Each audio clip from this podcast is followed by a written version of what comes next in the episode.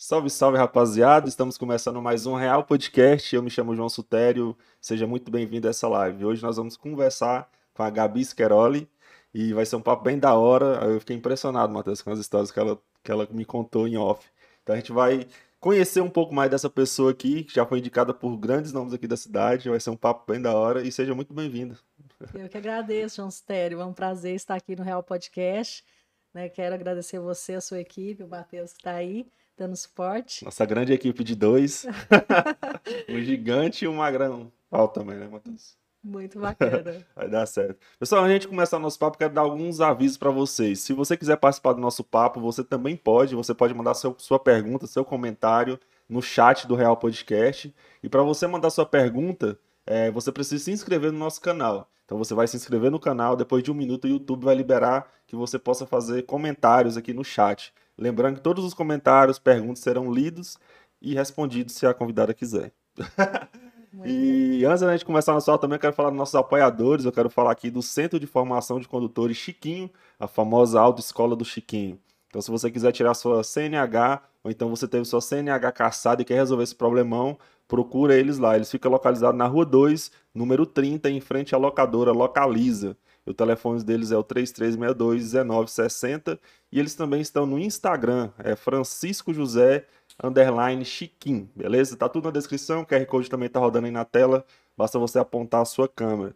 Também quero falar também da Lip Criativa. Se você precisa de criação de artes para suas redes sociais ou quer lançar sua marca na internet, eles vão cuidar de toda a parte de marketing, criação de, é, de logo, criação de postagens, eles vão cuidar da sua marca na internet. Eles também fazem vídeos animados, fazem assessoria de redes sociais e transmissão de eventos ao vivo. Então, você quer fazer sua festa de casamento, eh, sua festa de aniversário, quer transmitir ao vivo, eles fazem tudo isso daí, beleza? Então, Lip Criativa, o arroba deles é Lip Criativa com dois Z, também está na descrição do vídeo. Então, recado dado, vamos ao papo. E aí, dona Gabi, para você isso aqui é, é normal, né? Você já tem, tem experiência como repórter, parece também? Sim, João. É, eu minha experiência com televisão, né, começa alguns anos atrás, né? Primeiro começou com a rádio. É, eu sou muito adepta às mídias outbounds, né? Uhum. Que são rádio, televisão, jornal impresso. Os clássicos. Né? Os clássicos, né? E a gente começou aí pela Band, né? Como apresentadora de TV. Uhum. E eu tive esse início lá em Rio Branco, na capital do Acre. E foi muito bacana. Aí, Matheus, uma pessoa que já trabalha na TV aberta, canal grande aqui no nosso canalzinho. Legal demais. E foi muito bacana, né? Porque esse programa ele tratava de vários assuntos, cultura, esporte, lazer, uhum. política, então muita coisa, inclusive o agronegócio, uhum. né, que não pode faltar. Que é um dos né? seus carros-chefes aí, né? Tá Exatamente. Tá e depois disso eu fui para o SBT, fui, tive um convite né, do SBT uhum. e a gente foi para lá e foi bacanésimo, porque lá no SBT eu pude fazer as minhas próprias pautas, né, fazer as minhas próprias coisas, né, as quais eu gosto muito que é essa entrevista, esse bate-papo mais aberto, essa TV mais aberta, né? A TV uhum. antes era mais fechada, era uma coisa mais fixa, né? E hoje é uma coisa mais aberta. Você tem o Jornal Nacional, por exemplo, né, que mudou pé. completamente, né? A gente ver sem o bancada, formato, né? vários jornais, né? Uhum. E hoje você tem isso aí muito mais leve, muito mais solto. Tem uma professora minha, a Cida Barros, que ela fez uma observação há muitos anos atrás, acho que estava no ensino, não estava no primeiro ano, no ensino médio, ela falou que os jornais são diferentes a forma que ele entrega. Tipo, o horário da manhã é mais informativo, mais rápido. O da, da hora do almoço era uma coisa mais despojada. E agora a gente percebe que todos estão seguindo essa mesma linha, né? De ser mais natural, não ser tão engessado. Exatamente. Então, todo mundo está seguindo por essa. Porque eu acho que gera uma maior identificação, né? Entre o público e o apresentador, né? Porque não fica aquela coisa, estamos aqui hoje com a Gabi Squeroli, vamos sabe? Quebra esses, esses padrõezinhos, né? É, exatamente. Isso é muito bacana, porque dá mais uma flexibilidade, né? Tanto para quem está fazendo a entrevista, quanto para quem está ali né, sendo entrevistado. Então é, é bem flexível, é leve, é gostoso e as Inclusive, pessoas gostam bastante. pessoal, aqui não é uma entrevista, é um bate-papo. Eu não sou repórter, não sou jornalista, ela que é. Mas eu tô falando, ele é bom no que faz, viu, João?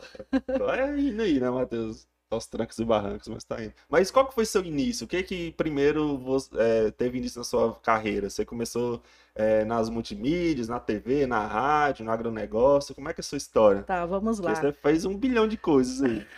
eu saí de Porangatu há 22 anos atrás. Essa aqui é a minha cidade natal. Amo a minha cidade. Porangatu é uma cidade que é, me traz muitas memórias bacanas. Uhum.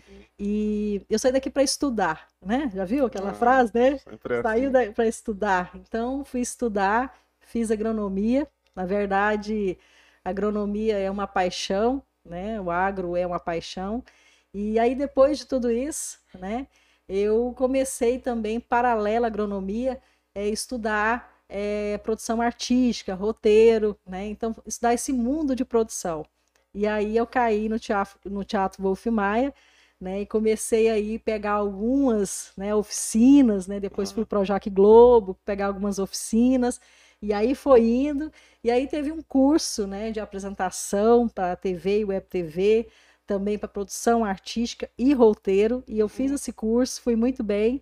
E aí quando eu cheguei, né, no Acre, né, uma apresentadora muito conhecida lá, a Beth News, ela falou assim: Olha, eu quero você comigo. Que top. Né? Uhum. E aí nós começamos, né, pela Band, comecei a dar auxílio para ela, fazendo reportagem a campo, uhum. e foi muito gostoso, porque assim, eu tinha essa leveza, né, porque o programa dela era uma revista eletrônica, uhum. né, que falava de tudo né? E aí a gente tinha esse espaço de uma hora para poder a gente formatar o que a gente queria ali. Mas você já tinha essa desenvoltura antes de fazer esses cursos? Você já tinha uma certa tendência à comunicação? Se eu falar para você que eu era tímida, que não atendia é. nem telefone. acredito né? que eu também era ainda sou um pouco.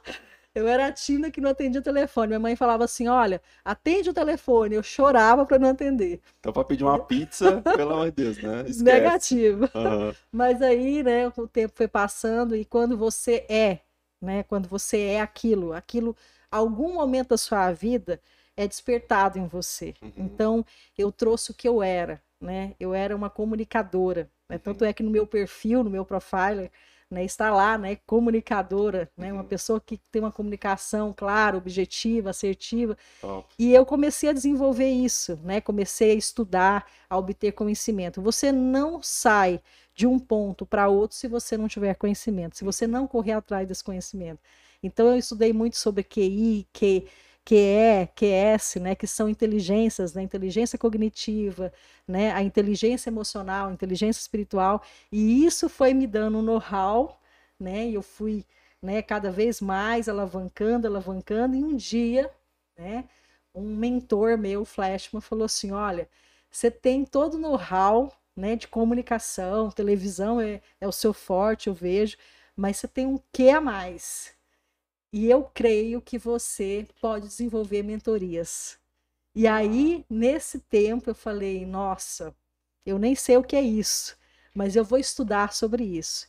Aí começou os estudos com PNL, programação neurolinguística, né? Também com energias quânticas e muitas outras, né? Muitos outros conceitos, muitas outras ferramentas que foram me dando esse know-how e foram me colocando nesse caminho. Então eu digo que a comunicação que me levou para esse caminho, porque as pessoas vinham até mim, elas gostavam tanto, né, de contar, e o melhor comunicador não é o que fala. Você sabia disso? Sério? Me... Não é o que fala, o melhor comunicador é que melhor escuta. Hum, né? Então, interessante. Né? Então, a pessoa que melhor escuta, né, existe uma diferença entre ouvir e escutar. Uhum. Quando você ouve, entra pelo um ouvido e sai pelo outro. Uhum. Mas quando você escuta, você processa no seu HD. Entendi. Então. Isso aqui pra mim é tipo um exercício, porque, tipo assim, você tá falando aí, né? Eu tô prestando atenção no que você tá falando pra já ficar tempo, sempre um passo à frente para puxar outros temas. E isso eu acho bacana nesse bate-volta, assim, de essa parte de reportagem e tal. Eu sempre observo muito os podcasts maiores que, que estão na cena aí, e a gente percebe como se fosse é, uma timeline do YouTube. Sabe quando o vídeo tá carregando? Aí é como se estivesse carregando lá na frente e o play estivesse lá atrás. Vocês devem ter que ficar um pouco à frente, né? para acontecer Verdade. o papo. E eu acho muito incrível é, aquelas reportagens que você até inclusive fez, né? Que é a campo, e lá, fica lá no ponto, você entrava ao vivo, né? Exatamente. Tem aquele delay. Verdade. Lá tem que adaptar, né? É, isso tem que ser assim. Uh, muito criativo, uhum. né? Porque no ao vivo você não tem, Tudo pode não tem acontecer, o que fazer, né? né? Uhum. Você tem que seguir né? Tem que ter confiança, segurança, né? Uhum. Tem que estudar bem o roteiro, Uhum. né? E tem que ser apaixonado pelo que faz. Eu Entendi. digo que a paixão é o ponto de todas as pessoas, Uhum. né? Você é porque você é apaixonado, né? E a sua missão, a sua missão em cima dessa paixão de fazer o que você faz é ser feliz, né? Eu tenho certeza que você é feliz com o que você faz. Eu vejo nos seus olhos, né, que o Real Podcast é uma realização do seu coração. Sim. Então, quando você é feliz, você é o ser, o ser feliz, não é o ter que vai mudar a sua vida, né? Ter alguma coisa que você não gosta, que você não quer, não muda, não transforma. Mas ser feliz é o que vai transformar. Eu digo sempre que é, antes de você transformar vidas, você precisa ser feliz. Uhum. Tem gente que transforma para poder ser feliz depois. Então eu digo que você tem que ser feliz primeiro para poder transformar depois. É que nem Inclusive, saúde, né? Aham, E sua história é um pouco isso, porque, tipo assim, você tava buscando esses conhecimentos meio que pra você, né? Pra você crescer é, intelectualmente e tudo mais, e chegou num ponto que alguém falou, ó, você já tá no nível que você pode transmitir isso pra outras pessoas, e foi o que aconteceu. Então, Exatamente. quando a gente tem algo pra dar, aí as coisas realmente acontecem, né? É ruim quando a gente vê algumas pessoas querendo dar o que não tem. E Exatamente. igual a palavra de Deus diz, né? A escritura diz, é, a gente fala daquilo que tá cheio o coração. Então, se o seu coração tá cheio de conhecimento, tá cheio de bondade, tá cheio de coisas boas, é isso que você vai transmitir. Então, E eu olha- acho isso muito interessante. E olha só, isso que você falou que é tão incrível, João, porque o que você tem, o que você é, na verdade, é o que você transborda. Então, existe uma diferença entre abundância e prosperidade. Né? A prosperidade, ela te dá coisas materiais, né? Você pode ser próspero no seu financeiro, né?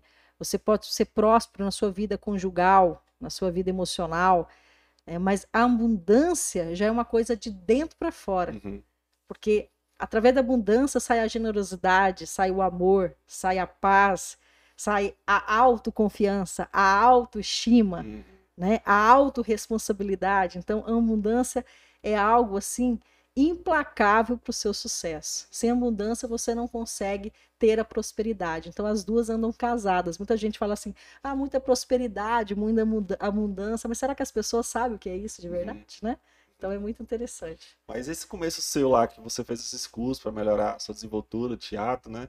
Era pensando já nisso ou era simplesmente para crescimento pessoal? Você já tinha esse foco já na sua vida ou ainda não, nesse momento?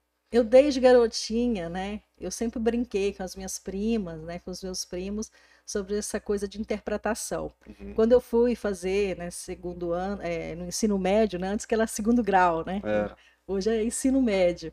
Mas quando eu fui fazer o ensino médio, eu tinha uma turma que era genial, assim, né? Eles gostavam do teatro, então a gente fazia peças, gravava, assim, naquelas câmaras, Uhum. né? Aqueles dinos- dinossauros, Tô né, ligado. ainda. E a gente fazia vários vídeos bacana, e eu tinha uma turma que, que amava o teatro, a cultura, né? Uhum. Até hoje, né? Até hoje eles amam. E eu comecei a pegar amor por isso e fui desenvolvendo, desenvolvendo. Então, assim, isso veio naturalmente na minha vida. Quando a coisa tem que acontecer, quando aquilo está dentro de você, uma hora vai acontecer. Só não vai acontecer se você falhar. O que é a falha? É desistir. Você não pode desistir. Você pode errar. Eu tive vários erros ao longo da minha carreira, vários, mas o erro é o kaizen, é a filosofia japonesa que significa melhoria contínua. Então você tem que melhorar sempre, melhorar sempre, todo dia, cada dia mais. Né? e nunca falhar, porque se você falhar, você está num processo de desistência e aí não tem o que fazer. Entendi.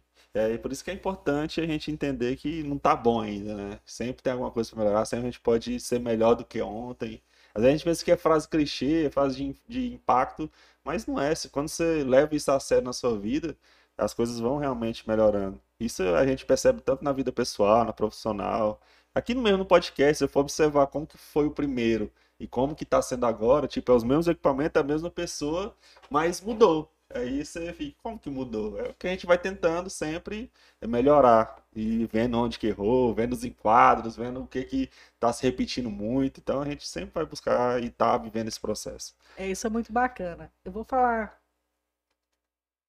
comentar algo aqui. Olha esse copinho aqui, ó, maravilhoso. Ó, que legal. Já quero um, viu, João? A gente vai providenciar isso, né, Matheus? Então, falando, né, sobre a questão, existe uma coisa muito interessante que é o espírito de campeão, Uhum. né?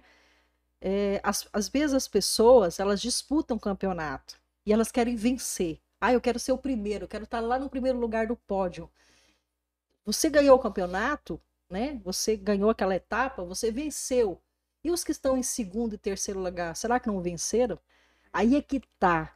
Você o fato de você não estar no primeiro lugar do pódio não significa que você não tem o espírito de campeão. Então eu falo que mesmo com tudo acontecendo, né, com tudo que aconteceu com você, até você chegar nessa formatação que você está hoje, né, você não estava em primeiro lugar, mas você estava ali, né, não não querendo desistir, querendo sempre continuar, errando, fazendo melhoria contínua e com espírito de campeão.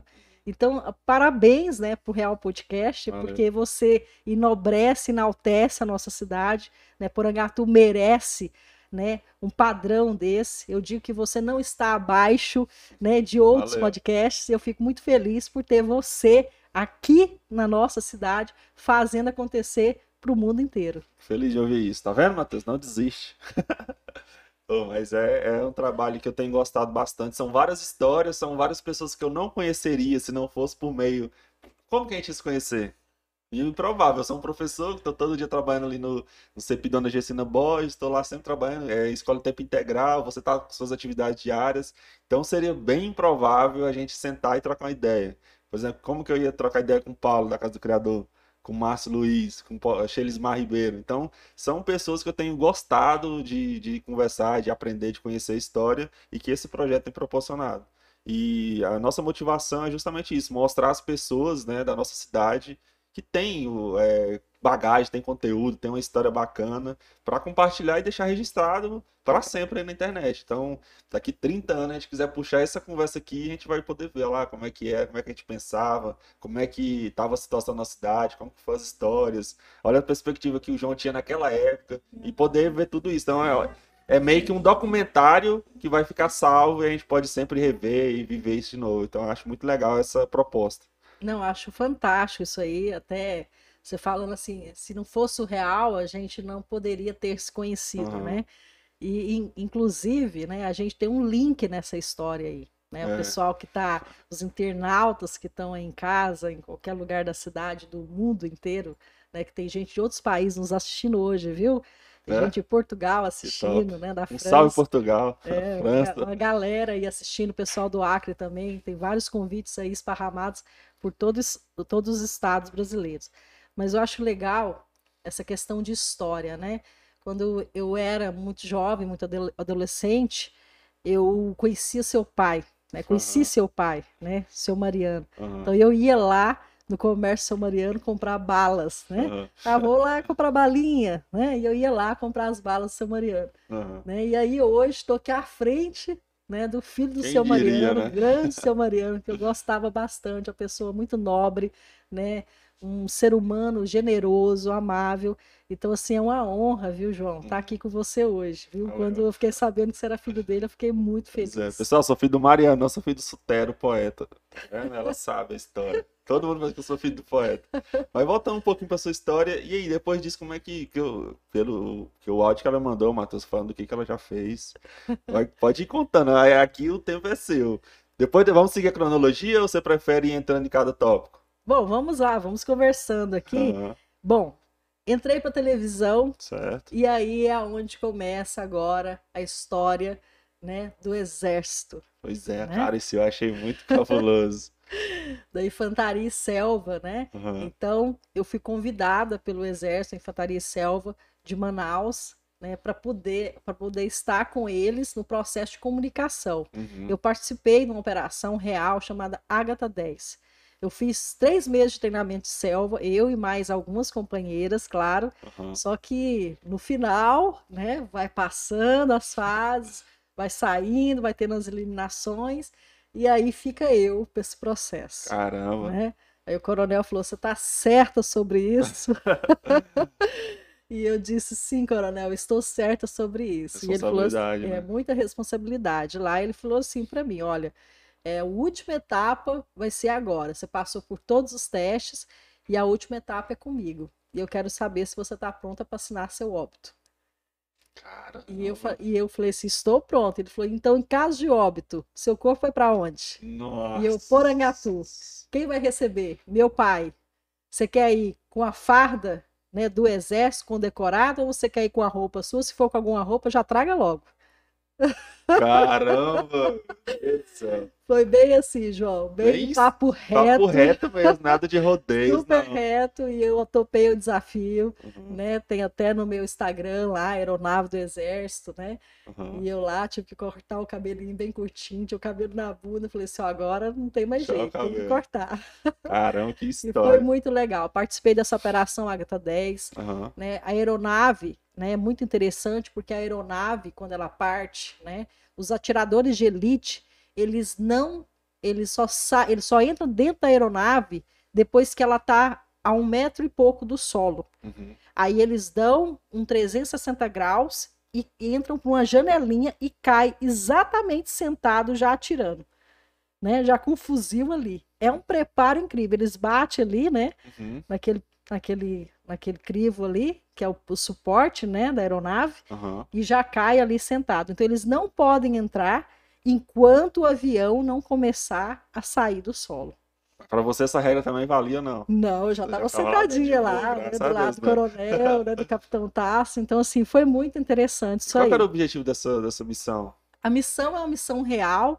Como o meu programa era um programa de aventuras, né? Uhum. Era chamada Planeta Amazônia. Uhum. Então a gente cobria tudo. Aí o exército descobriu, né, que poderia colocar as matérias no programa e aí foi aonde que começou a linkar, fazer um, ah, digamos assim, eles fizeram uma espécie eh, de seleção para ver quem era a apresentadora que tinha know-how para entrar ali, para subir na na aeronave com 50 soldados, né, e ir na missão, né? Uhum. E eu confesso para você que é, aprendi muitas técnicas, né? Hoje Nesse, sabe é, muitas técnicas de sobrevivência, Uhum. né? Aprendi, a, a aeronave não pousa no solo, você tem que é, se jogar e sair rolando, né? Tem uma Nossa, forma de, de rolar, lascado, que eu não tô de roça. né? Eu tô quase mal Rasteja. acordando, mas. Rasteja, Uhum. depois sobe, levanta e começa a correr, né? E assim, é muita coisa. Agora você imagina isso, eu com toda, né, a parafernália, Pois é, isso que eu ia perguntar. Era você que fazia a parte de, de eu e meu filmagem. cinegrafista. Ah, tá. né? Era você cinegrafista. cinegrafista junto. Então, assim, é, é uma coisa assim que você tem que estar preparado. Aí ele ia gravando, você ia narrando o que estava sendo É, acontecendo. era de mais ou vez em quando a assim. gente parava num lugar, né, e fazia ali algumas narrativas, era arrastando ali mesmo assim no chão e falando, olha pessoal, o negócio aqui é tenso, né? Porque a, a Operação Ágata 10, os Ágatas, né, as Uhum. operações Ágatas, ela combate o narcotráfico na Amazônia. Uhum. Então você é recebido a bala, né? Você é, é recebido a bala, não tem conversa, né? Quando vê aeronave, o pessoal já começa, né? Porque Uhum. tem plantações, né, ilícitas, então é para combater isso, né? Uhum. É trabalho escravo e muitas outras coisas, né, que a gente sabe que acontece dentro da Amazônia. No meio de 50 homens, assim, qual era a sua posição? Você tinha que ficar mais atrás? Não, era assim, um comando é assim, como é que é a aeronave, né? Primeiro senta o, o coronel, o capitão, eu, né? Meu câmara sentava na frente. Aí aqui entre eu e meu câmara tem um vagão, Uhum. né? E aí os soldados entram, né? E com a mochilinha, põe a mochilinha e vai sentando, né? Enfileirados, Uhum. né? E aí tem duas janelinhas aqui e os atiradores de elite vão aqui, vai o piloto e o copiloto. Cara, não, muito massa. Coisa de guerra, né? É coisa de Pra quem é guerra fã de mesmo. Rambo, viveu. Mas foi bem legal, assim, foi um momento da minha vida que eu vivi, que realmente eu aproveitei bastante, né? Tive um conhecimento muito nobre, Imagino. né? Então, isso me deu assim o know-how para eu também ser construir o ser que eu sou hoje, né? Então a resiliência, né? As pessoas às vezes, João, eh, vão fazer, por exemplo, né, eh, curso de coach, né? E eles, eu nunca fiz esse curso de sala, eu fiz Aham. curso na selva, né? Uhum. Depois vou contar mais uma experiência sobre selva Uhum. né? E eu falo assim, ó, que o melhor curso é a prática, né? É bom você fazer esses cursos de coach, porque você adquire conhecimento para sua inteligência emocional. Mas é, não adianta decidir ser um sucesso se você não agir. Né? Primeiro você tem que acreditar, você tem que pensar que vai dar certo. Quando você pensa né, e você coloca a positividade, você cocria a sua realidade. Né? Ah, eu quero o Real Podcast. Né? Eu quero ser a melhor mentora do mundo. Né? Se você mirar na, na Lua e chegar nas estrelas, você já chegou longe demais, não é verdade? Então você tem que cocriar tudo isso. E quando você cocria, fica incrível, uhum. né? Porque daí você começa a decidir e a decisão te traz ação. E aí uhum. o sucesso vem a consequência. Mas eu imagino que nessa, nessa operação teve alguns perrengues, né? Vocês chegaram a topar de frente com esses caras, de, de, sei lá, de tudo, porque tem, você falou que são três coisas, né? Narcotráfico, trabalho escravo, o que mais? Não, narcotráfico e trabalho uhum. escravo. Vocês né? chegaram a encontrar e ver situações, ver mesmo eles agindo? É, nessa operação nós temos né, a, a perda de três homens, né? É, infelizmente nós perdemos três soldados e uhum. assim é uma coisa, né, que o exército, né, de selva e qualquer exército, né, qualquer militarismo, né, o, a, o patriotismo é muito grande, a honraria é muito grande, né? Então eles têm isso, são irmãos uhum. e eles, se eles sobrevoam eles, quando sobem a aeronave para despistar né, de toda é, a, a, a, aquilo que estava acontecendo, tiro para cá, tiro para lá, mas dão tempo e voltam para pegar o corpo. Uhum. Né? Então, eles sempre voltam para buscar o corpo. O corpo não fica lá. Eles voltam para dar honra à pessoa, ao soldado e honra à família. Uhum né? Então, assim, foi um momento muito tenso. Nossa, né? imagina, é uma guerra, é, né? É uma guerra, é uma guerra, é uma guerra interna, né? A qual eu vi aquilo acontecer e você tem, aí é onde que entra, não é qualquer pessoa que pode participar exatamente por causa disso, porque tem todo por trás, tem, né, tem toda uma consciência, tem todo um despertar, né? Tem toda um, uma inteligência emocional, uma inteligência espiritual para você conseguir né? Um dos corpos veio comigo assim, né? Uhum. O, o, coronel pegou o corpo, colocou aqui para o corpo não ir para frente, né? Veio sentado, literalmente uhum. sentado, e cada um que estava ali sentado, né? Segurou um dos corpos. Então assim é uma tensão, mas é uma experiência que você vive e que você fala assim, aqui, né? É onde você vive o real, é onde você vive a vida como ela é. E, tipo assim, como aconteceu essa, essa operação aí, deve estar tá acontecendo toda, todo, todo tempo, né? É uma coisa e a gente não fica, né, sabendo que existe isso aí dentro do nosso país. Exatamente. Não é muito divulgado, divulgado falado. não é muito divulgado, mas acontece, uhum. né? E... e... como que prepara a cabeça de uma pessoa, Gabi, para viver isso? Porque você teve um treinamento, mas como que prepara a cabeça de uma pessoa para ver isso, presenciar isso? É, toda uma preparação, né, psicológica, eles são muito bem amparados, né? uhum. né? Então lá você tem que passar pelo processo de resiliência, né? Então assim, é, aprender a ter humildade, aprender a estar conectado, né? Por exemplo, a resposta que eu tenho para o meu colega, às vezes eu não vou poder falar, né? O soldado, ele fala no olhar. Ele não abre a boca para falar. Muitas vezes ele olha, você já sabe o que ele quer, o que, que ele precisa. É o pai e mãe. Exatamente. Então eu aprendi muito, né? Então a inteligência emocional está na percepção.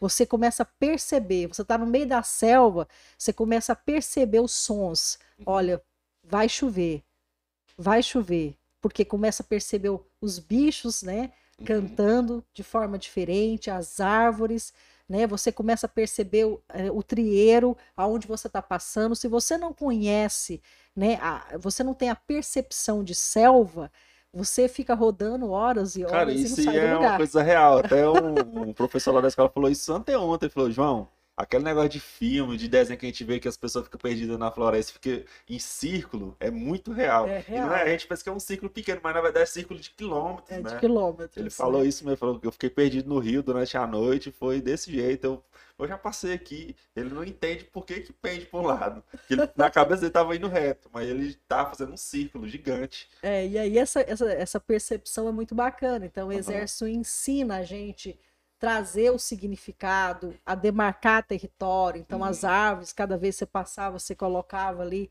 né, a demarcação do território, Uhum. a colocar a bandeira, né, para mostrar o seu patriotismo, né, a honra, né, ao Uhum. mérito, né. Então, assim, ensina várias coisas. Então, isso me trouxe valores, né, inenarráveis, Uhum. né. Eu simplesmente sou apaixonada, né, eh, por esse momento da minha vida, porque realmente me tornou um ser eh, mais leve e ao mesmo tempo mais forte, né? E eu fico muito feliz por isso. Então, tipo assim, hoje em dia, é, você não tem mais pretensões de voltar a trabalhar com report- reportagem, essas coisas? Como é que funciona?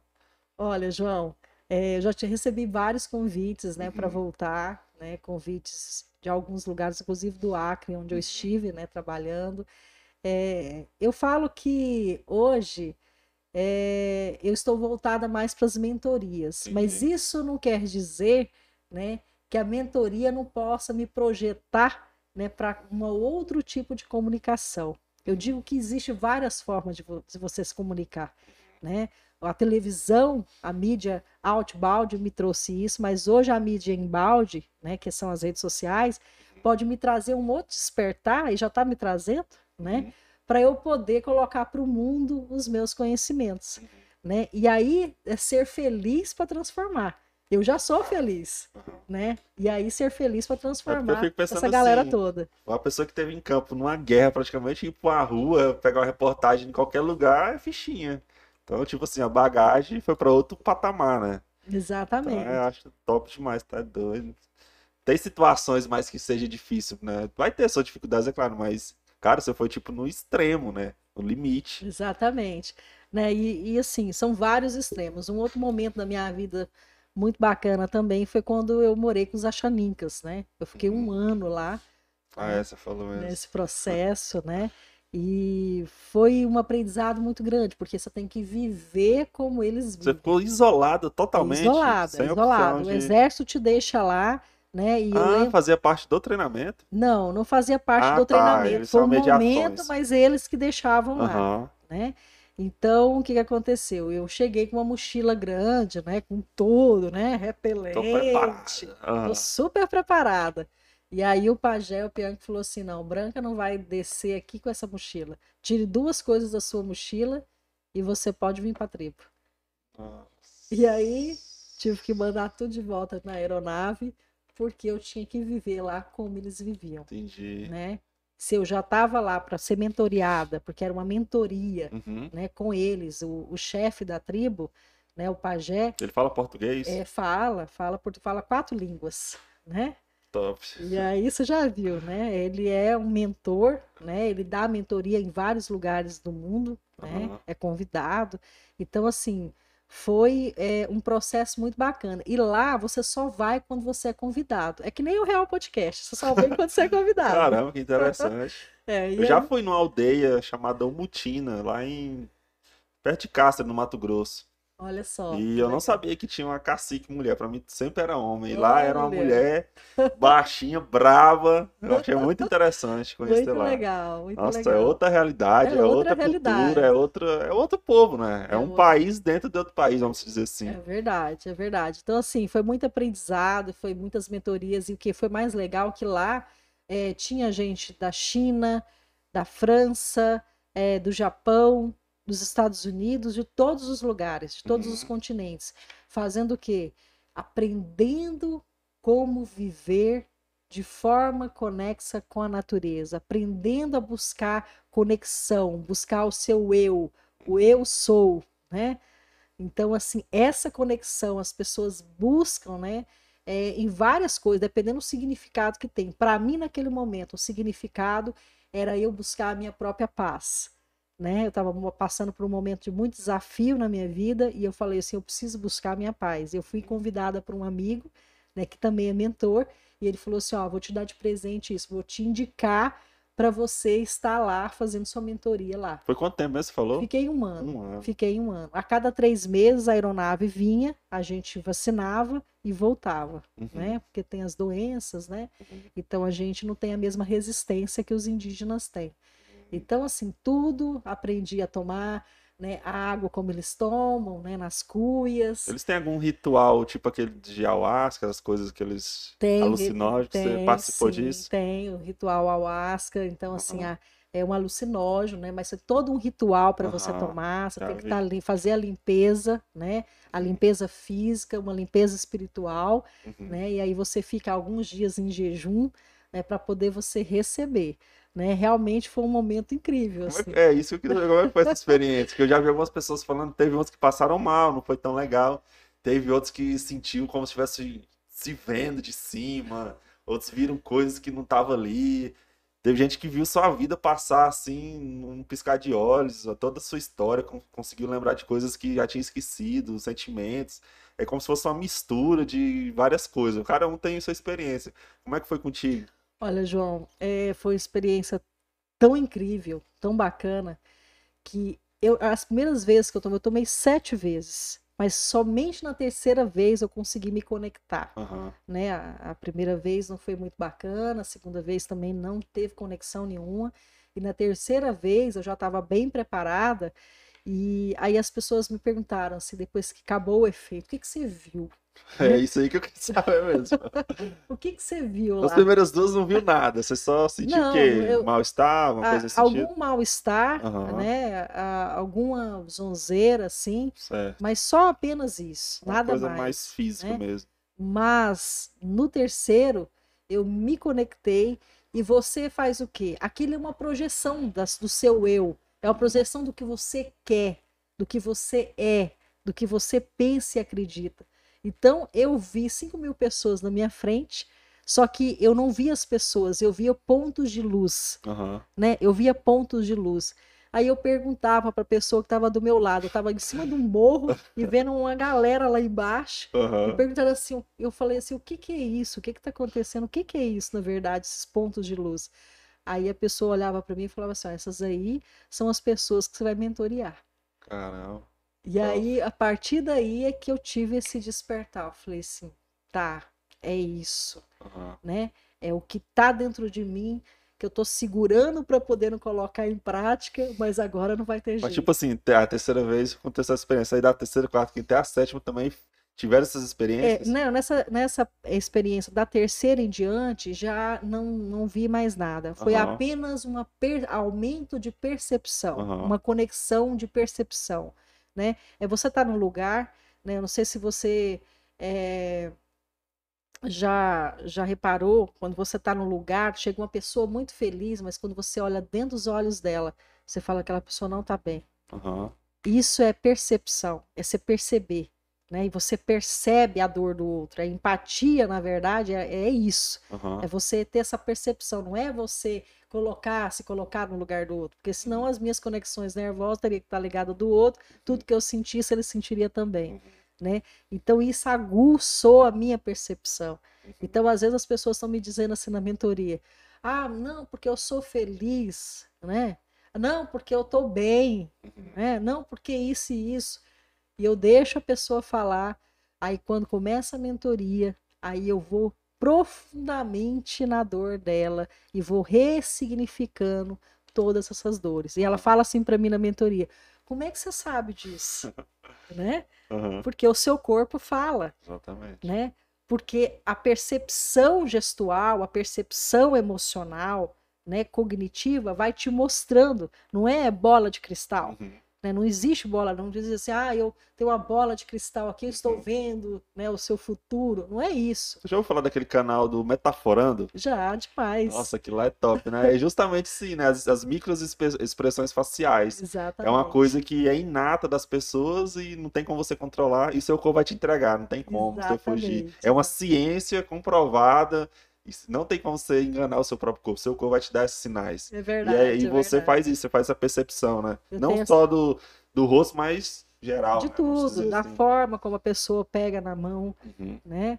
Se a pessoa pega na mão mais forte, né?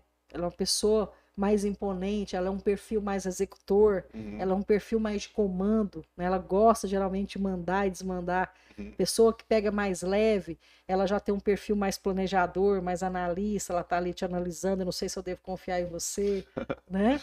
Então tem essas percepções, o perfil comunicador, que é o meu perfil, inclusive, uhum. né? Eu tenho um CE, agora eu tenho um CEP, né? Eu adquiri um planejador, né? Porque no começo, né, da carreira, totalmente desorganizada. E aí eu falei, eu preciso adquirir um perfil planejador, né? Falar de perfil, existe quatro ah, perfis. Então tem como você adquirir outro. Tem. Eu pensei que tem. tipo já era uma coisa tem. Você, você tem quatro perfis, né? Certo. Comprovados, né? Ah, entendi. Acho quatro é... perfis: comunicador, executor, planejador e analista, uhum. né? No seu perfil comportamental. Então, tem perfis que se destacam mais. Isso, né? O meu que se destaca mais é o CE, o comunicador executor. Só que os demais. por eu precisar de ter planejamento, organização, né? Eu falei, eu vou ter que desenvolver o planejador. Uhum. Porque senão eu vou ficar para trás, sim, senão as coisas não vão acontecerem. Né? Eu, já li um, eu já li um livro, é, Desvendando os Segredos da Linguagem Corporal, um livro bem antigo. Sim, sim. Nossa, quando eu li aquilo lá, eu falei, ah, a pessoa tá com o braço cruzado, ela não tá, tá fechada que eu estou falando. Só que é, é, lá no final do livro ele, ele explica, né, que você tem que ter essa percepção, porque simplesmente a pessoa pode estar com frio. Exatamente. Simplesmente a pessoa está com o braço cruzado. Então, é uma leitura, assim, é, completa, não pode ser específica. Né? Exatamente. Então, eu achei interessante, sim, que não é. Eu, eu, a pessoa tá fechada que eu tô falando, mas não tem nada a ver. Às vezes a pessoa simplesmente está com o ar-condicionado ligado, ela está com frio, ela fez isso. Exatamente. Ah, cruzou as pernas, cruzou os braços, que ela está muito fechada aquilo que você está falando. Vai ter que analisar, né? Tem que analisar a fala, né? Uhum. O que ela fala, o que, que ela traz de memória celular, uhum. né? Porque a memória celular ela é muito conexa, né, ao sucesso, ao fracasso. Né? Então, às vezes, lá atrás, você teve um, um paradigma, você teve um bloqueio, você teve um trauma, né? E aí isso faz com que você não desenvolva o que você veio fazer. Uhum. Desenvolva a sua verdadeira missão de ser feliz. Desenvolva a sua verdadeira missão é, de ressignificar, transformar né, vidas, histórias. O que, que você faz aqui? Você é feliz com o Real Podcast, traz gente bacana para conversar, contar histórias, né, ressignificar histórias e trazer uma percepção para o seu público né, de uma forma extraordinária, né, envolvendo o que mais vende na vida são histórias. Né? Você vê que todo o relato da humanidade é baseado em histórias. E daqui 10 anos, 20 anos, você vai olhar para o Real Podcast, olha lá como é que eu fazia o Real, uhum. olha essa história. Que rústico. uhum. Olha que história interessante, né? Olha isso, olha aquilo. Né? Olha o que, que eles falavam naquela época, olha como eles se comportavam, o que, que eles percebiam né? Então daqui 10 anos vai estar tá tudo diferente. E, e, o que você falou no começo, você está deixando um registro aqui, uhum. né?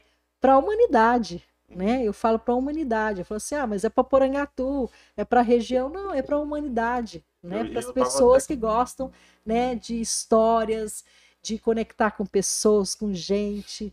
Né, e que gostam de ser felizes. Se forem fazer uma busca né, sobre a pandemia mundial que aconteceu, eu vou ter registro de várias pessoas da cidade é, de várias classes sociais, de vários tipos de cultura, que viveram esse momento e compartilharam um pouco sobre isso. Que quando eu comecei ainda estava ainda no, no auge, né? Tipo, é um marco na história e eu tenho um registro de pessoas da nossa cidade falando como que foi essa experiência. Então, Olha tipo, é só. é igual um amigo meu falou, João, você está fazendo meio que um, um mini documentário, que na verdade já está bem grande, né? Hoje é o episódio 66, Matheus? 66, né? Deixa eu ver, conferir aqui. 67. 67 já. Então, já tem um, um tempinho aí, dois por semana. Uma semana só que a gente falhou, então a gente está tentando manter essa, essa linha aí. Eu acho muito interessante isso aqui. Oi, a gente já está quase com uma hora de podcast, acredita? Olha. Eu vou até dar uma moral aqui para a galera que está assistindo. Temos aqui presente o Marcelo Vieira, o Diversão com Larissa Montalvão, mandou um oi aqui. Oi. Boa noite. Professor Yuri Andropov, parabéns, ótimo bate-papo, adorei. E também o nosso vereador aí, ó, Christian Chagas, está presente. Parabéns, Gabriela, admiro muito seu trabalho. Um excelente palestrante. E a Liz Costa, Gabi é a melhor mentora. Eu queria que você falasse um pouco mais sobre essa mentora, mentoria. Você, come... você fez seus cursos lá atrás e chegou num ponto que você foi é, aconselhada né, a fazer essa mentoria, mas o que é essa mentoria? Como funciona? É, você é psicóloga, você está nesse, nesse meio da saúde? Como que é isso? Explica para ficar claro para gente. Tá legal. Então vamos lá. Primeiro quero agradecer aqui os nossos internautas, agradecer o nosso vereador Cris Chagas, né? Uhum. É, que está sempre aí, né, dando uma força, apoiando, né, as inovações da cidade. Também agradecer a Liz, né, que mandou um abraço, e Yuri, a todos vocês que estão aí, né, compartilhando aqui um pouquinho com a gente o tempo, né? Então, muita gratidão. Bom, o que, que é a mentoria? Então, a mentoria, ela trabalha para primeiramente descobrir quem sou eu. Quem é você, João? Quem sou eu? Oh, né? Essa pergunta é tão difícil, né? Porque às vezes não você é? fala, ah, eu sou o João, mas se não é você, é seu nome. Aí você fala, Olha não, é minha só. profissão. Mas se é sua profissão, não é você. Olha então é uma só. pergunta tão assim, nesse dia eu tava conversando com meus alunos sobre isso. Aí eles falando, não, eu sou a Larissa, né? Por exemplo. Você falou, não, esse é seu nome, né? Ah, eu gosto disso, esse é um seu gosto. Então, quem sou eu? É uma pergunta bem bem profunda. É muito profunda. É simples, né? Mas a resposta é muito profunda. É profundo, porque assim, a partir do momento que você descobre quem é você, uhum. né? Porque não é a era do, do ter, né? Ah, eu tenho um carro, eu sou feliz porque eu tenho um carro. Eu tenho uma mansão, eu sou feliz porque eu tenho uma mansão. Uhum. Não, hoje eu sou feliz porque eu sou feliz em cima de quem eu sou, né? Então, quem é você? Quem sou eu? né? O eu sou, o eu sou. Né? E isso muitas pessoas não sabem. As pessoas não sabem.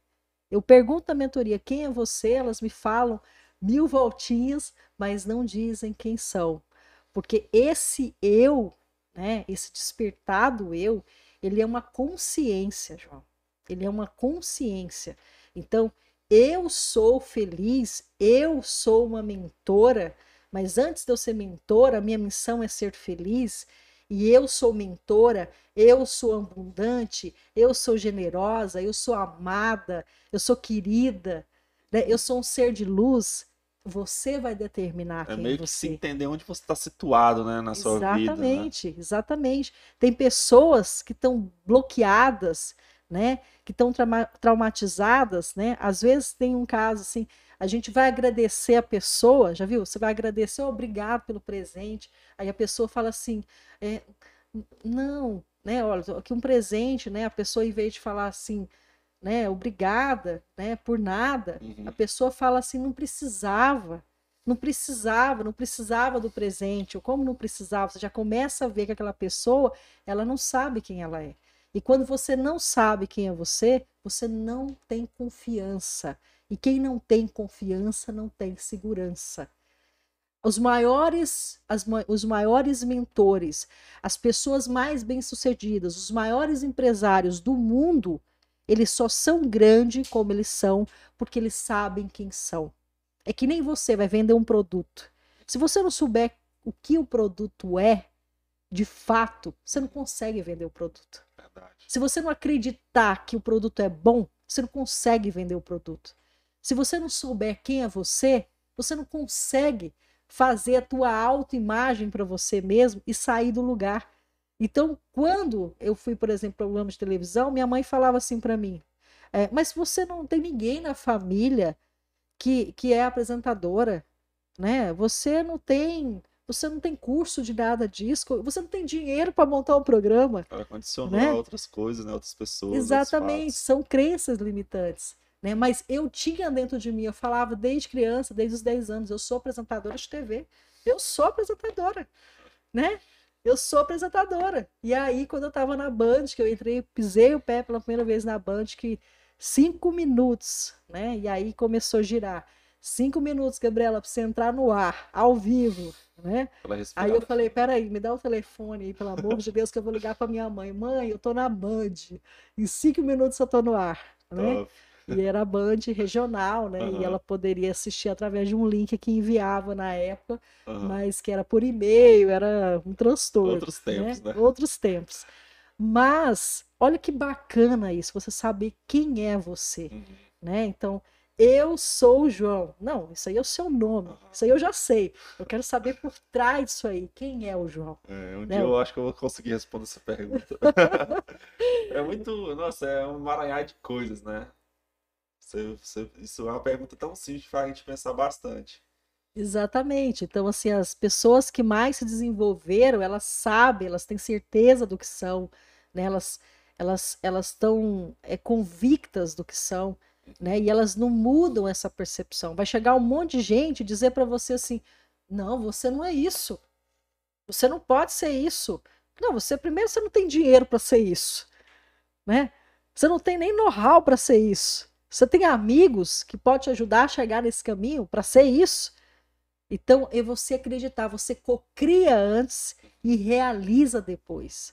Aí é onde entra a fé, né? A fé entra aí. O que é a fé? É um pensamento de convicção. Você tem que ter convicção do que você quer. Quando você tem convicção, que eu falo, olha, eu, Gabriela, João, eu sou a melhor mentora do mundo, e eu tiver convicção que eu sou, ninguém tira isso de mim. Agora, se eu deixar as vozes, né, exteriores, falar para mim, olha, você não é, você não é, o que, que vai acontecer? Aquela influenciosfera, o que, que é influenciosfera? É a esfera que está de energia que fica ao redor de você. Você já ficou enfileirado, né? Um atrás do outro ali, e você sofre, você não está encostando no seu colega, mas você sente que tem coleguinha na frente coleguinha atrás. Aquilo é uma energia de influenciosfera. Você não está encostando no seu colega, mas você está tendo uma influenciosfera. Assim é a vida da gente. Você tem influência através de livros, você tem influência através da televisão, das redes sociais, dos colegas, da família, do ambiente de trabalho. O que, que você está escutando? Quem você está escutando? Por que, que você está escutando? Né? Porque o que, que você está fazendo? Onde você está fazendo? Quando você está fazendo?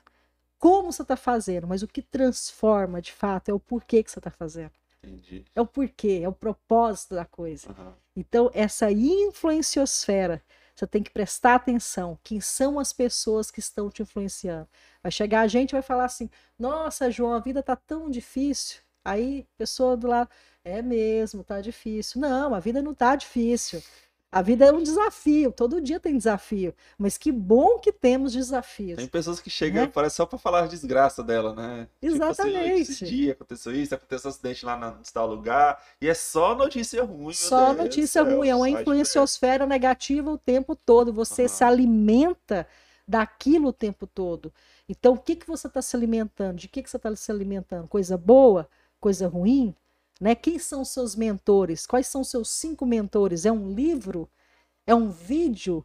São empresários? Né? Inclusive, quero agradecer aqui a um dos meus mentores. Né? Eu tenho vários, né? um deles é o Flashman, né? tem o Sakamoto, tem o Pianco, né? que é o Pajé, e tem o Paulo Vanderlan, né? que é um grande mentor que mentoria todo dia as nossas empresas, né? Uhum. Então eu gosto muito de conversar com ele né? Porque traz bastante coisa positiva, né? Para ele não tem dificuldade, para ele é tudo desafio, uhum. é desafio, né?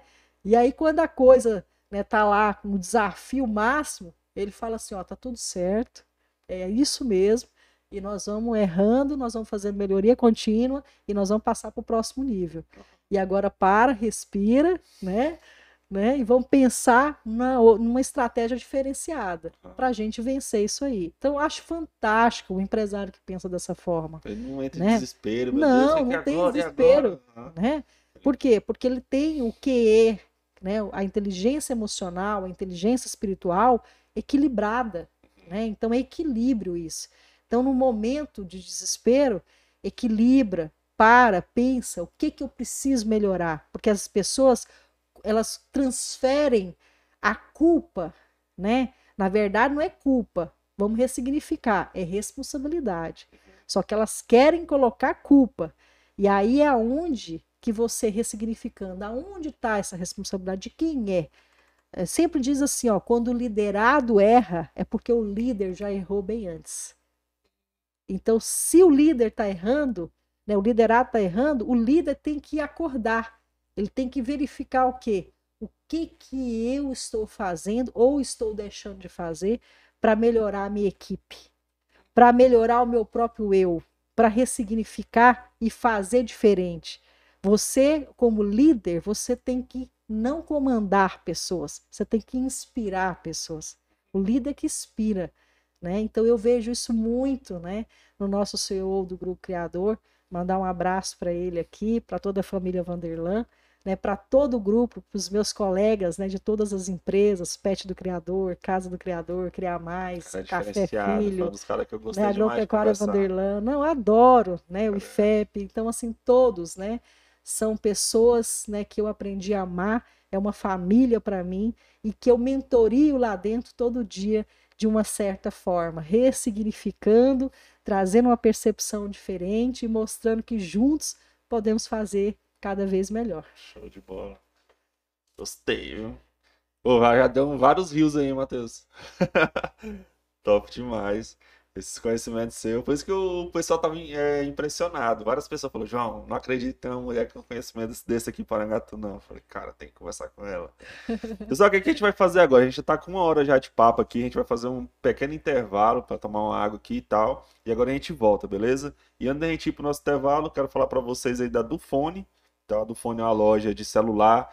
É, você pode trocar o seu celular, você pode reformar o seu celular se tiver algum defeito, você pode comprar acessórios para o seu celular. Inclusive, eles lançaram uma película exclusiva da Dufone, você pode adquirir ela. Fica lá na Praça Ângelo Rosa e você também pode seguir eles no Instagram, que é o Dufone é, underline oficial. Então lá sempre estão postando novidades, postando promoções, vai lá e segue.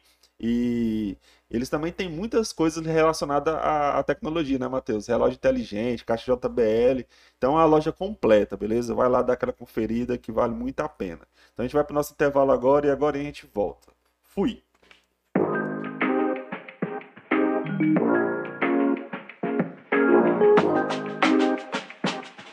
Oi,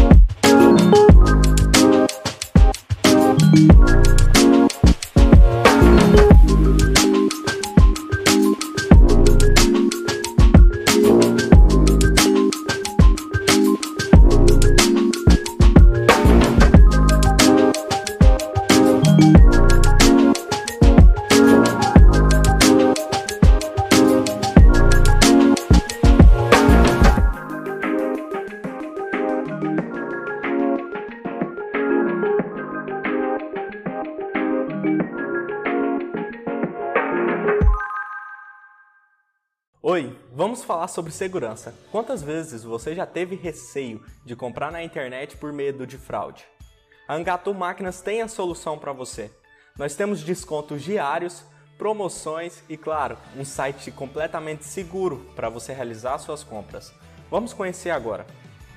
O site da Angatu Máquinas oferece os mais modernos sistemas de segurança, desde o primeiro acesso até a finalização de sua compra.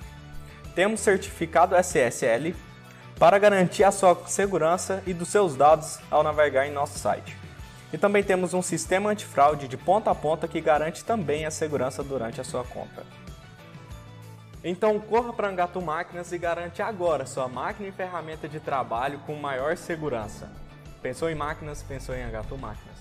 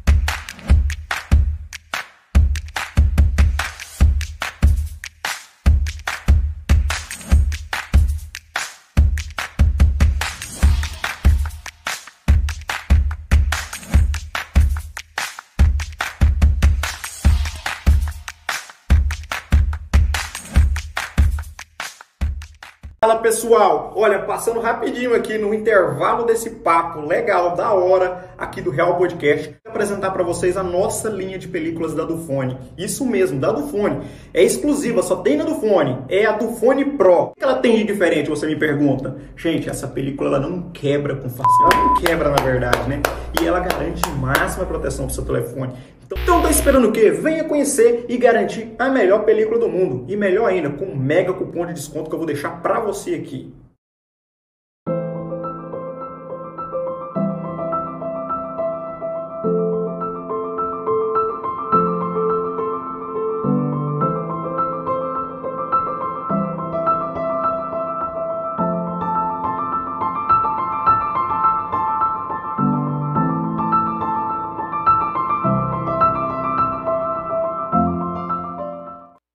Pessoal, voltamos aqui com o Real Podcast. Para você que está chegando agora, estamos conversando com a Gabriela Scheroli, nome chique. Qual é a origem do seu nome? Italiano. Italiano. petit petit polar, mas isso é francês. Pessoal, estamos conversando com ela aqui. Se você quiser participar do nosso papo, entre aí no chat, manda sua pergunta, beleza? A gente vai ler todos os comentários.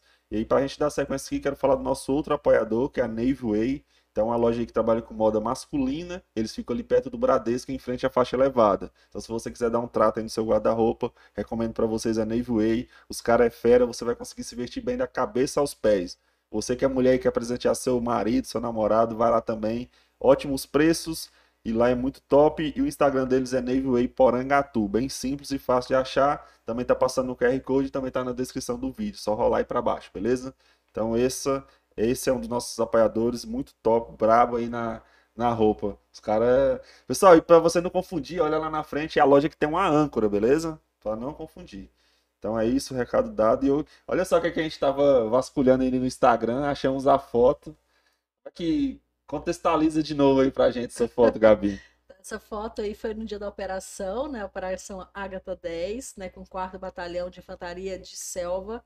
Né, temos aí o general Costa Neves, o coronel Medeiros Júnior, o capitão Pérez e ao grande amigo da comunicação né, social do batalhão, o capitão Tássio, né, uhum. que me deu muito, né, muito apoio para que eu pudesse estar fazendo essa super matéria aí voando com essa equipe maravilhosa. Você nunca teve medo de altura, essas coisas? Olha, eu, eu assim, falar a verdade, medo é uma coisa que eu quero até fazer uma pergunta para você, ah. interessante. Ah do desenho Scooby-Doo e Salsicha, quem é você, o Scooby ou o Salsicha?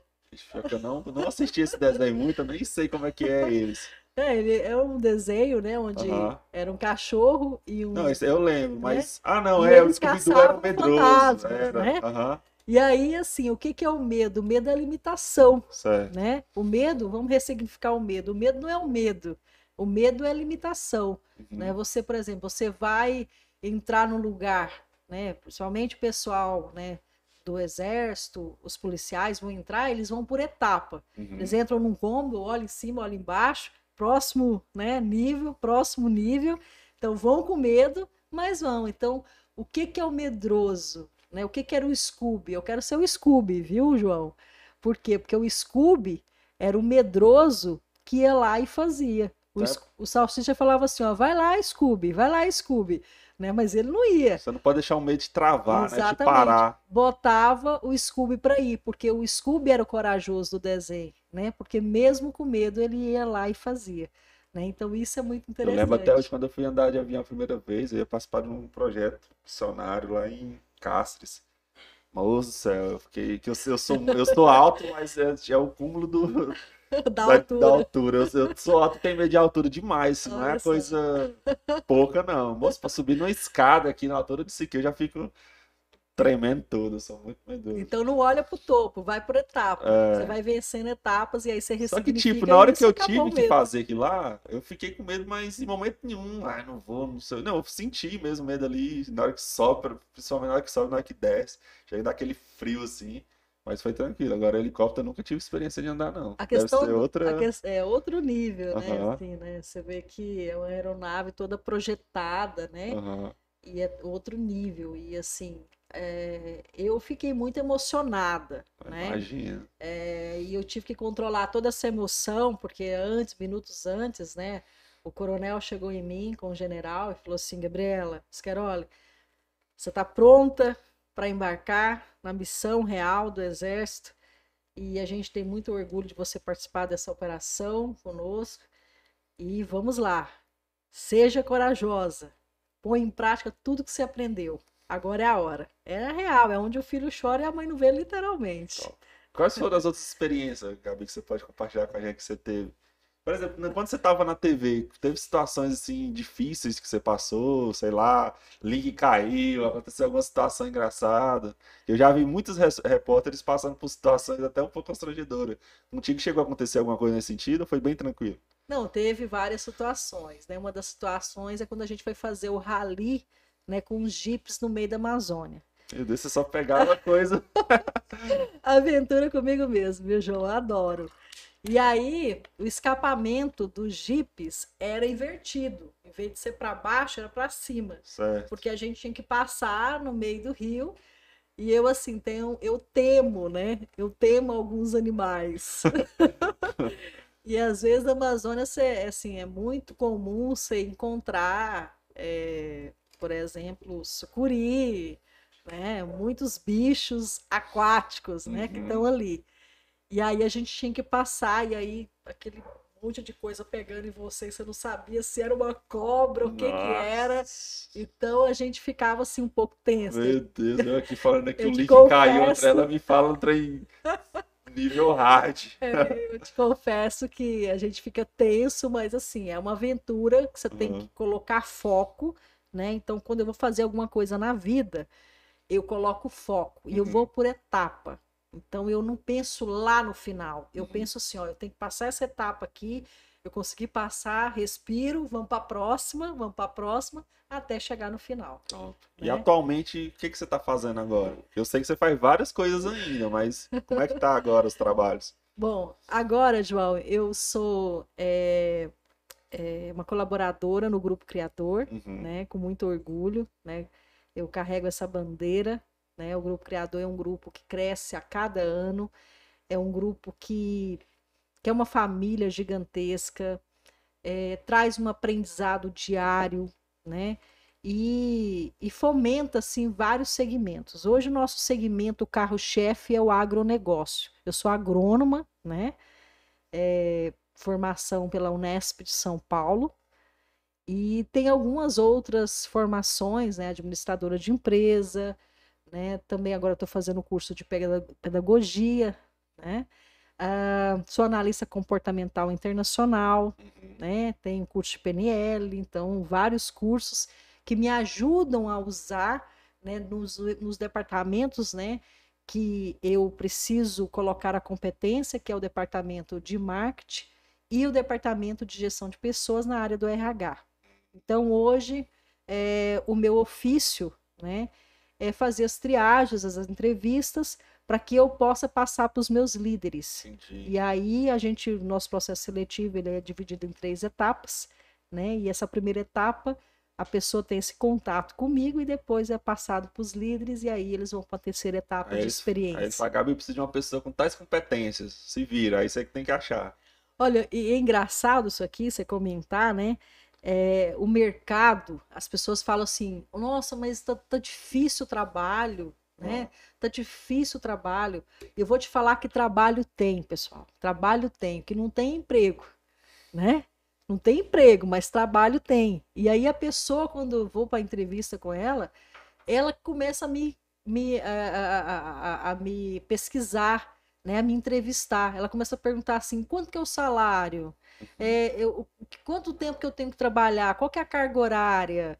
Né? Aí eu fico pensando, é, eu estou pensando no trabalho, né? A uhum. pessoa não me pergunta assim, olha, me fala o que, que eu tenho que fazer, quando que eu tenho que começar, eu estou pronta, eu vou aí, eu quero aprender. Né? Então tem pessoas né, que precisam dosar isso. Precisam... Pega a dica aí, galera, quando é. você for fazer uma entrevista. é, precisa é, ressignificar isso, uhum. ter essa percepção.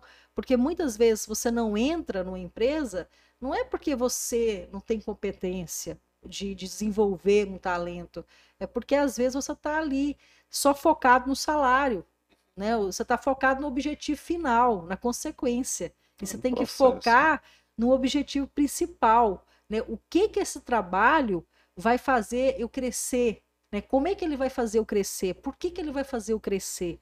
Né? Por que, que eu estou aceitando isso? Tem gente que aceita pelo salário. Né? E quando eu pergunto por que, que a pessoa está aceitando aquilo, ela fala para mim, não, é porque eu preciso trabalhar, que eu tô, né, tô necessitado. Tô duro. Né? Tô... tô duro, né? E às vezes as pessoas não percebem a questão de percepção, que quando você faz o que você ama, ou você tenta desenvolver uma habilidade, um talento bacana, uhum. isso traz um estado de felicidade, que é o estado de flow. Uhum. Né? O que é o estado de flow? É quando o seu desafio, né, o seu desafio, ele é congruente com a sua habilidade. Se eu te der um desafio que é menor que a sua habilidade, né, um desafio maior que a sua habilidade, você vai entrar numa zona né, de pânico. Uhum. Se eu te der um desafio né, que é uma, a sua habilidade maior que o seu desafio, você vai entrar numa zona de apatia. Né? E aí você vai falar, nossa, aqui tá me deixando infeliz. Um me dá a zona de pânico, o outro me dá a zona de apatia. Então, qual que é o estado de flow, o estado de felicidade real? É quando você tem a congruência de habilidade e desafio. Então, isso dá engajamento. Uhum. Né? Você, quando você pega uma coisa para fazer, que fala assim, nossa, isso é possível, isso é possível, João vamos lá, vamos fazer junto. E aí você começa a passar para os próximos níveis e começa a engajar cada vez mais e a coisa vai acontecendo. Uhum. Então o engajamento é isso, é quando o desafio e a habilidade eles estão em congruência e você vai crescendo junto com aquilo e a coisa vai acontecendo. Top. E tem como a gente buscar isso, tipo assim, porque às vezes a gente passa por situações que a gente pensa assim, não, esse agora tá muito grande, eu acho que eu não vou conseguir não. Como é que você ressignifica isso? Como é que você estrutura isso na sua vida? Então a dica é conhecimento, né? Procure conhecimento, converse com as pessoas, né? Como é que você chega ao poder máximo, né? Ao sucesso interior? É você conversar com as pessoas, buscar informação. Informação gera conteúdo. Conteúdo gera conhecimento e conhecimento gera poder, uhum. né? Então você tem que ir atrás de informação, tem que se informar, né? Quais cursos do, do mercado hoje pode né, cobrir a minha demanda, pode atender a minha necessidade, né? E formou, aí você vai validar aquilo lá. Quantas pessoas já fizeram isso e falaram para mim que isso está validado, que isso é bom, né? Então eu vou fazer. E aí você começa a estudar, você começa a adquirir conhecimento. Nós temos vários cursos gratuitos, João, hoje, na internet. E as pessoas, né, como diz o meu patrão Paulo Vanderlan fica de bobeira na tomateira. Né? Ele sempre fala isso para mim, não fica de bobeira na tomateira. Então procure né, se antenar no conhecimento, mas para se antenar no conhecimento não é qualquer conhecimento. As pessoas falam assim, ah, eu estou fazendo isso, mas você validou, o curso é validado, o que você está aprendendo, ele, ele é significativo para a sua demanda? ou você está perdendo tempo, uhum. né? Então você tem que ver qual que é a sua necessidade no seu trabalho, é isso. Então o que, que eu tenho que procurar? Informar para poder saber se realmente aquele curso vai fazer sentido. Né? Então as pessoas hoje, muitas estão perdidas, né? Porque elas não procuram essa informação. Uhum. Né? E não procuram ressignificar isso para um conhecimento mais pontual. Aprendeu aí, Matheus? Beleza. Voltar a estudar, né, Matheus? as, as diretinhas, diretas. De boa. É, você teve sua experiência com as mídias clássicas, né? TV, rádio, tudo, até admira isso. E agora você está tendo um contato com o outro lado, né? Que é as mídias, internet, redes sociais. Como é que você vê essa transição? Você acha que uma vai ficar no lugar da outra? Elas vão andar juntas? Uma vai apoiar a outra? Qual que é a sua visão? Uma pessoa que está no meio aí sobre isso. Olha, João, é uma pergunta muito interessante. Porque as mídias em baldes, né, que é que uhum. você está falando de rede social, né, ela casa com as mídias outbounds. Uhum. Você vê que o rádio ressignificou, o rádio se reinventou. Né? Antigamente, você não sabia quem estava atrás é, do rádio. Você imaginava né? a pessoa pela voz. É, você ficava ali, nossa, quem que é aquele radialista? Quem que é aquela voz né, uhum. marcante do rádio? E hoje você tem entrevistas no rádio, tá aqui aparecendo é. no Facebook. O Pânico mesmo né? na Band, que é uma clássica aí, eles. Pânico na Jovem Pan. Eles, é mesmo de um podcast, praticamente. As imagens, as pessoas convidadas. Né? Exatamente. Então, assim, essa ressignificação né, ela contribuiu. Então, as redes sociais, é, a mídia inbound, que é as redes sociais, com a mídia outbound, que é o rádio, a televisão, elas estão o quê? Elas estão em união, em Uhum. congruência. Então, eu não acredito que uma vai tomar o lugar da outra. Eu acredito que as duas juntas vão ficar cada vez mais forte Uhum. e vão fazer sentido cada vez mais. A televisão ainda é muito forte, é uma cultura muito forte. Você percebe que a televisão tá tipo, meio que num processo? Porque, Sim. tipo, eles perderam muito público. Por exemplo, lá em casa Exatamente. faz. Eu acho que faz mais de cinco. Não, uns quatro anos que eu não, não, en- não ligo a Eu TV tenho pra, 15 anos que não ligo televisão. pra assistir, sabe? Ah, vou assistir a Globo, assistir, sabe? Exatamente. Porque, tipo, eu vou ter que assistir no horário que tá lá na grade deles. E a gente, com a internet, a gente tem a possibilidade de assistir. Não, eu vou assistir três horas da manhã, Flexibilidade, é. Você Flexibilidade. tem a liberdade de falar, não, vou assistir amanhã, três horas da tarde. Você se programa, você se organiza e vê. Agora, se você for assistir realmente no TV, você tem que ficar preso aqui. Você tem que falar, não, vai ter tal horário, aí você fica lá. Aí, pum, propaganda. Então, essa flexibilidade que a internet traz, eu acho muito bom. Não, e o que é mais gostoso é você poder pesquisar aquilo que você quer ver, É, né? fica presa. A televisão ela enlata um pouco o conteúdo, Uhum. né? É uma coisa fixa, né? Então é aquilo. A internet, né? As redes embaldes, ela não, ela dá esse essa probabilidade para você pesquisar, Uhum. né? Acontece que as será que as pessoas estão pesquisando conteúdos que realmente fazem sentido a elas É. para seu crescimento pessoal e Uhum. profissional? Né? É isso que a gente está falando da mentoria Uhum. é o que eu convido as pessoas. Então, eu fico sugestionando as pessoas a encontrar o seu eu e eu ver o que, que elas estão fazendo de fato. Uhum. Né? Aí não estou conseguindo crescer, não estou conseguindo sair do lugar, não consigo arrumar emprego, eu não, meu negócio está quebrando, eu não consigo isso, não consigo aquilo, mas será que você, né? Você está realmente nessa percepção do que você está fazendo, do que você está se alimentando, quais são os conteúdos que estão aí na sua mente, qual é a sua influenciosfera, né? Então, será que você está ressignificando? Porque o sucesso, João, ele é treinável. Ele é treinável. O sucesso é todo dia acontece, é fazendo, é todo dia. Né? Uma coisa feita 21 dias, por 21 dias vira um hábito.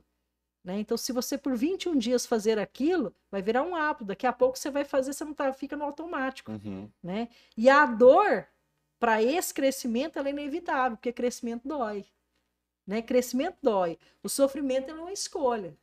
Ele é uma escolha, mas a dor é inevitável. Para você crescer, vai doer. Vai ter crítica, vai ter gente falando que não vai dar certo, e é isso, e é aquilo, Como né? tem, né? né? Esse é o processo de dor, mas cresce está tudo certo, porque crescimento realmente dói e é assim nessa ressignificação que você passa para os próximos níveis, né? Next level. E é sempre assim mesmo. Eu já percebi que os melhores plot twists da minha vida, assim, foi no momento que você fala, "Não, agora não tem pra onde mais não. Aí, tum, dá certo. Não que foi um passe mágico, mas você se prepara pra vencer aquele obstáculo. E é, é- é- acho muito interessante isso. Mas voltando ao assunto de mídias sociais, redes sociais, TV, rádio, eu percebo assim, parece que a rádio ela tá se adaptando melhor com as com a, com a mídias sociais, com a internet, com vamos colocar os nomes aos bois, Instagram, Facebook, YouTube, TikTok. E a TV parece que tá meio, não, é, nós temos que ficar aqui dentro da nossa plataforma, do nosso canal e não vamos liberar nosso conteúdo. O De Noite mesmo, que é um, um- um programa do SBT, o SBT já tem uma visão totalmente diferente. Eu vejo que eles estão no YouTube, tem um canal oficial com selo. Os programas do Danilo Gentili, que é o único que eu ainda de vez em quando assistia é, na TV, tá lá online, com vários milhões de acessos. Então eles têm uma visão diferente. Agora a gente vê uma mais elitizada como a Globo, não. Se você entrar no YouTube, não tem conteúdo desse. Tem que ter lá na Globoplay.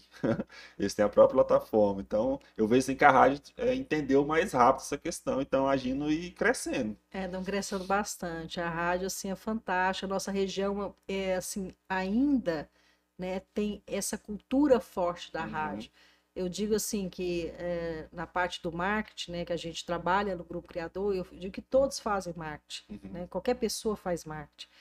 É lógico que existe dois tipos de marketing, o marketing estratégico, que é o que eu faço hoje, né, dentro das empresas, e o marketing operacional, que a gente tem uma equipe que desenvolve, né, todo esse circuito, né, Uhum. para poder fazer acontecer nas redes, né, e outras mídias, né, é, outdoors, panfletos, feiras e muitos outros eventos. Então, a rádio, ela é presente em todos os momentos.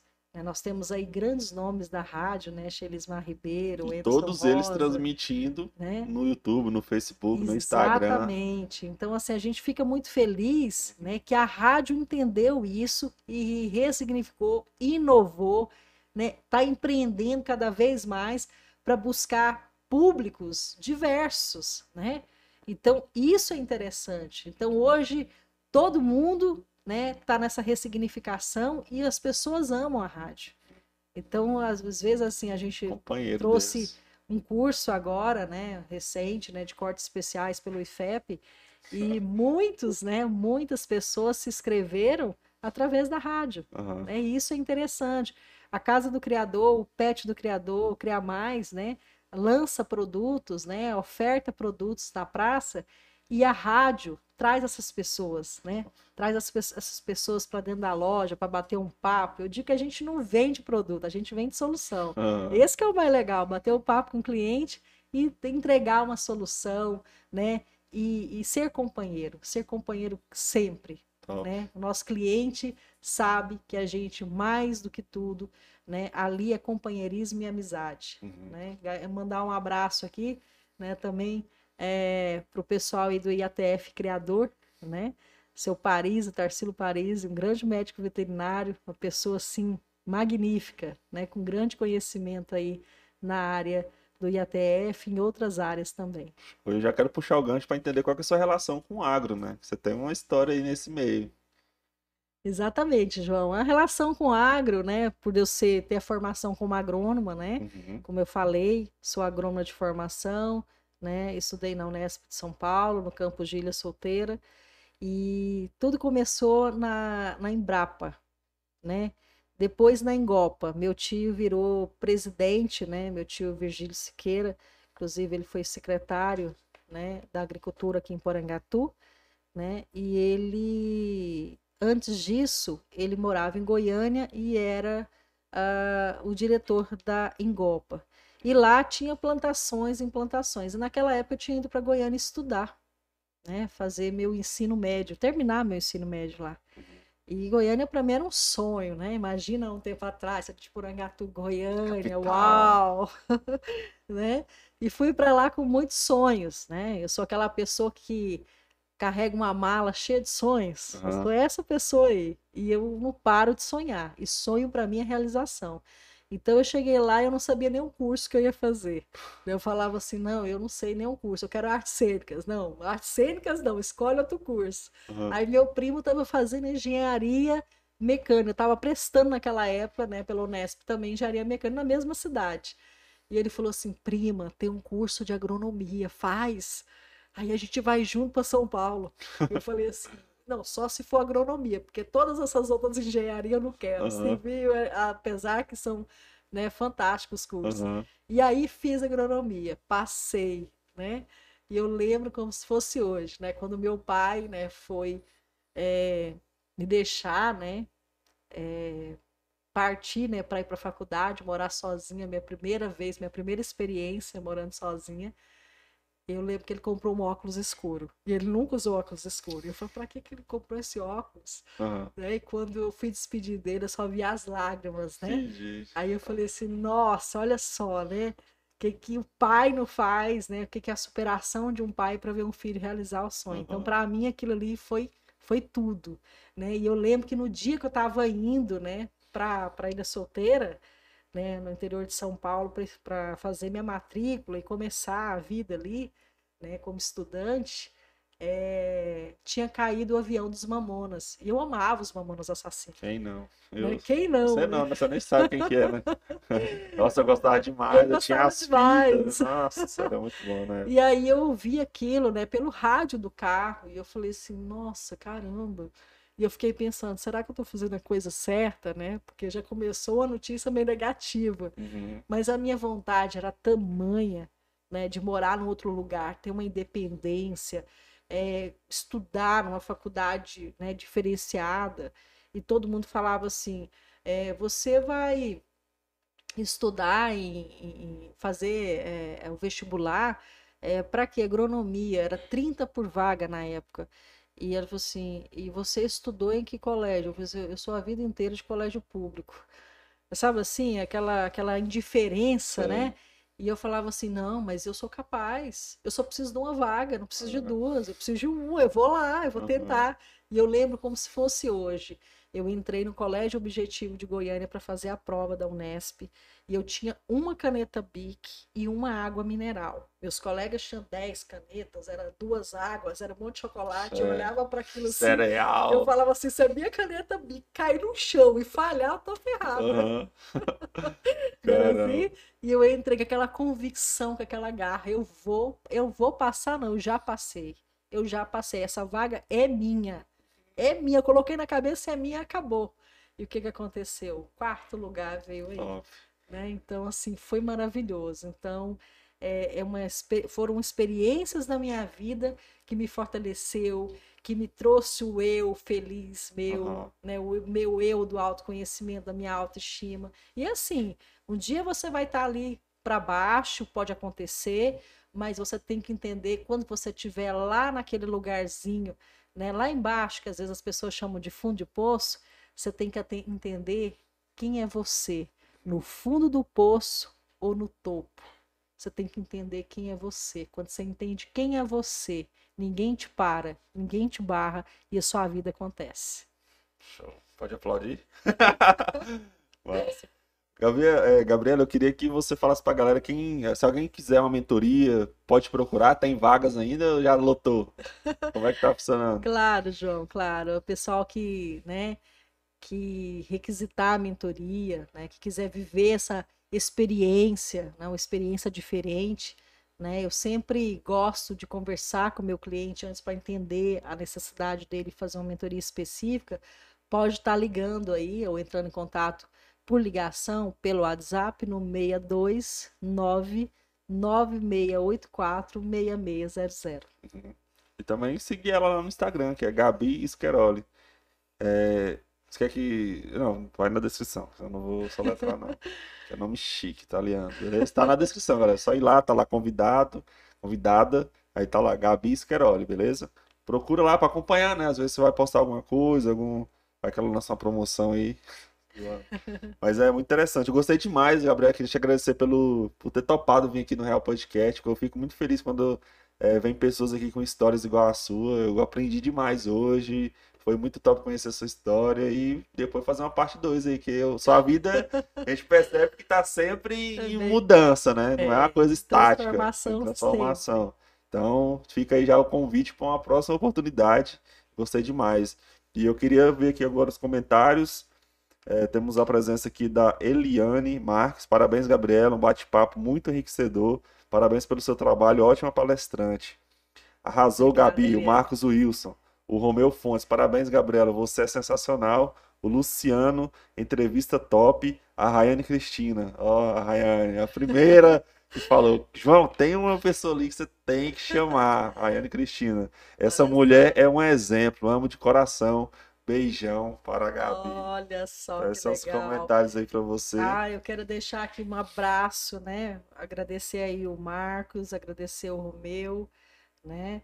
Agradecer aqui as pessoas que me indicaram também, a Rayane Cristina, né? Uhum. Que foi a primeiraça aí. A Obrigada, primeira. Rayane, um grande beijo para você. Agradecer ao mestre Paulo Vanderlan, né, que é um mentor que todo dia nos ensina, é um mestre porque ensina e ensina com qualidade. Agradecer também ao Eudes lá da Dufone, que foi a indicação aqui, né? Uhum. Fiquei muito feliz, Eudes, muito obrigada.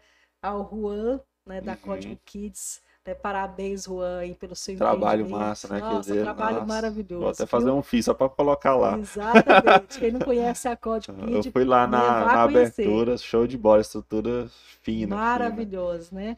E quero agradecer também ao Fernando Rodrigues também, né, que né, tem um salão aqui no setor que é aeroporto, né, uhum. um grande amigo, a Daiane Stephanie, que é uma amiga, né, gerente lá do Pet do Criador, Top. né, a Iranete também, uma grande amiga também, que é cabeleireira, que sempre deixa meus cabelos também lindos. que cuida. É tanta gente para agradecer, né, aos meus pais, né, que sempre me apoiam, né, José Divan e Maria Hilária, são pessoas assim do bem, que eu amo de paixão, os meus filhos, a Júlia Scheroli o Marcos Scheroli, e agradecer a toda a nossa Porangatu, né? Essa cidade linda, incrível, que recebe e acolhe todas as pessoas de todos os lugares com muito amor.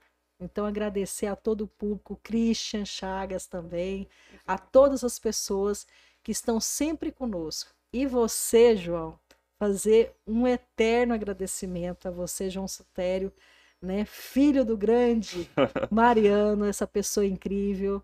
Agradecer também a sua equipe, né, que está aqui, o Matheus, né, que está ali do ladinho, é, dando todo o suporte aqui ao Real Podcast. Então é uma honra, pessoal, estar com todos vocês. Muita gratidão, meu coração sai daqui cheio de alegria, cheio de paz e com muito amor por esse maravilhoso empreendimento, essa inovação que você traz, chamado Real Podcast. Parabéns. Obrigado, fico muito feliz de ouvir essas palavras, e ainda mais de uma pessoa que tem uma bagagem dessa, né? Passou pela televisão, não foi por. Não é uma pessoa qualquer que está falando. Então, muito obrigado, eu fico muito feliz de ouvir, feliz por você ter gostado. Para mim foi perfeito, gostei demais. E é isso, valeu mesmo. Quando precisar da gente, estamos aí e vamos abraçar um ao outro e ajudar. Acho que é isso que, que vai levar é, esse projeto adiante, que sempre a gente está, a gente conta com as pessoas, né, para vir aqui e a gente sempre dá essa contrapartida também, de receber bem, de dar o nosso melhor. Então, valeu mesmo, muito obrigado. Pessoal, então, quero deixar aqui as redes sociais do nosso podcast. Se você quiser seguir a gente lá no, no Instagram, tá passando aí na tela agora, Real Podcast OFC. Segue lá que todo domingo a gente posta a agenda semanal. Também para você assistir os cortes aqui do, dessa conversa também. A gente vai fazer os cortes, que é os melhores momentos, melhores falas. Vai postar tudo então, porque foi tudo massa. fazer um cortezão. Então acompanha lá no Real Podcast. Também se quiser me seguir na minha rede é particular, é Sutério João lá no Instagram. Mateuseira é underline, Mateuseira underline. E a Gabi Scheroli, beleza? Tudo junto, Gabi Scheroli com dois L no final e I. É S-C-H-E-R-O-L-L-I. Beleza? Gabi Scheroli. Segue lá para você ficar por dentro das novidades. E quero finalizar aqui falando dos nossos últimos dois apoiadores, que é a Angatu Máquinas, que é uma loja aí que uma loja online que você pode comprar máquinas e ferramentas. Então eles são os maiores vendedores de máquinas aí do Brasil e são da nossa cidade. E eles eles estão fazendo, eles vão trazer uma novidade aí, Matheus. Eles vão fazer uma feira o pessoal da Maquita para fazer uma exposição de ferramentas. Vai ser muito top. E quando tiver esse evento lá na Compensado Zangatu, vou estar anunciando aqui. Então, se você quiser comprar máquinas e ferramentas no conforto da sua casa, entra no www.angatumáquinas.com.br. E também quero falar para vocês aqui da Mara Móveis. Precisou de móveis? Vai lá na Mara Móveis, fica ali na Avenida Federal. E o Instagram deles é Mara Móveis Porangatu, beleza? Então, tudo de móveis que você precisar, Mara Móveis. E também fica de olho no Instagram deles, que eles sempre estão postando nos stories lá promoções. E se você ficar de olho, você vai conseguir comprar naquele precinho ótimo. Deixa eu só procurar aqui o telefone deles, para não ficar sem. É, o telefone deles é o 3367-1719 e também eles atendem pelo WhatsApp no 981960055. Beleza? Então, esses aí são os contatos. Muito obrigado aos nossos apoiadores por acreditar no nosso projeto. E é isso. E agora eu queria finalizar com as palavras finais da nossa convidada. Essa câmera toda sua. E é isso. Vamos lá, então. Muito obrigada mais uma vez, João Stério. E eu queria deixar uma mensagem para você que está aí do outro lado que diz assim, ó. Não é o que acontece na vida com você, é como você interpreta o que acontece com você.